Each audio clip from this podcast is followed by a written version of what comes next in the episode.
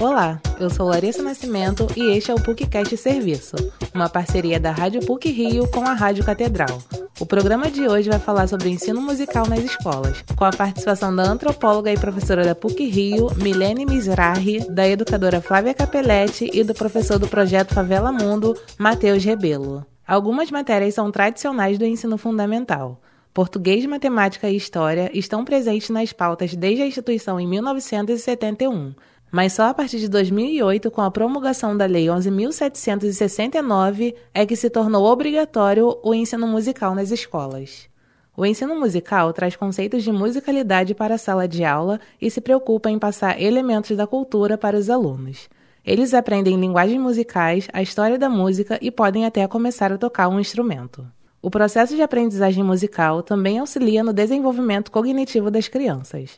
Alguns movimentos relacionados à coordenação começam a aparecer por causa da apresentação da música. O professor do projeto Favela Mundo, Matheus Gebelo, explica os benefícios neurológicos do ensino musical.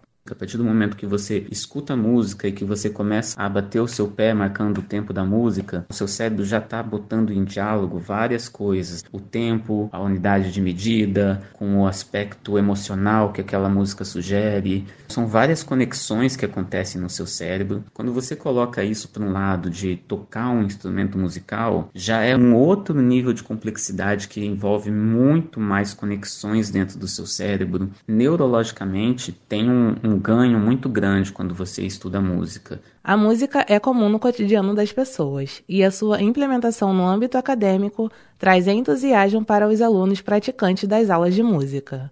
Instituições de ensino costumam priorizar quem participa de grupos de música para fazer parte do calendário de festividades escolares, para apresentações, o que contribui para a convivência social entre eles.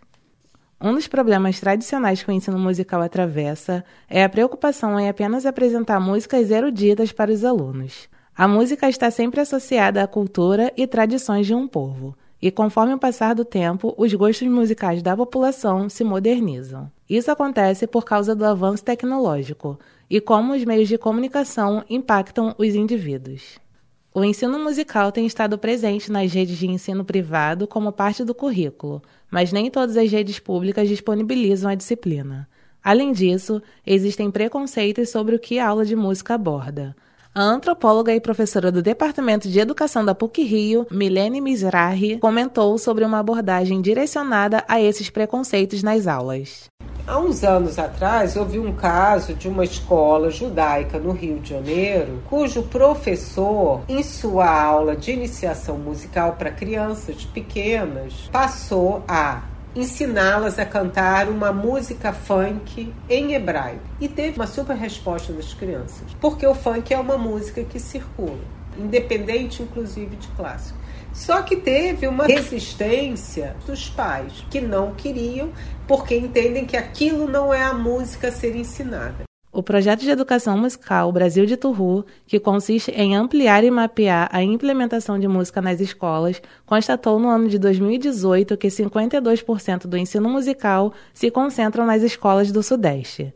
A pesquisa mostrou também que as instituições dessa região têm interesse em permanecer com a inclusão musical na grade acadêmica. A educação musical é importante também no contato que os alunos têm com a própria cultura, que mantém suas tradições apenas através da música.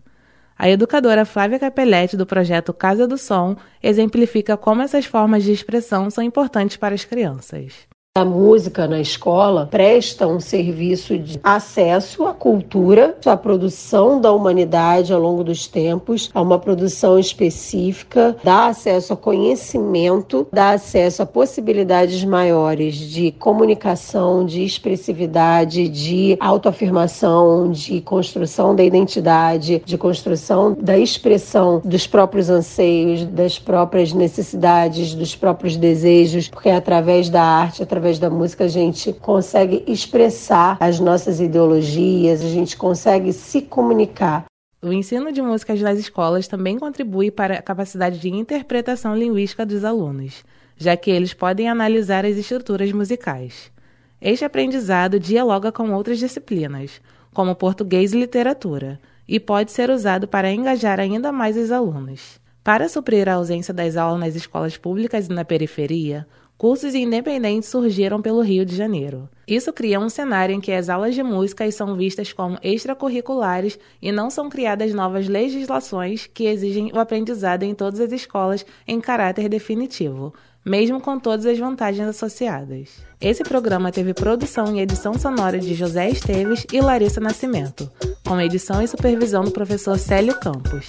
Lembramos que a Rádio PUC faz parte do Comunicar, que é coordenado pela professora Cristina Braga. Voltamos na próxima sexta-feira. Até lá!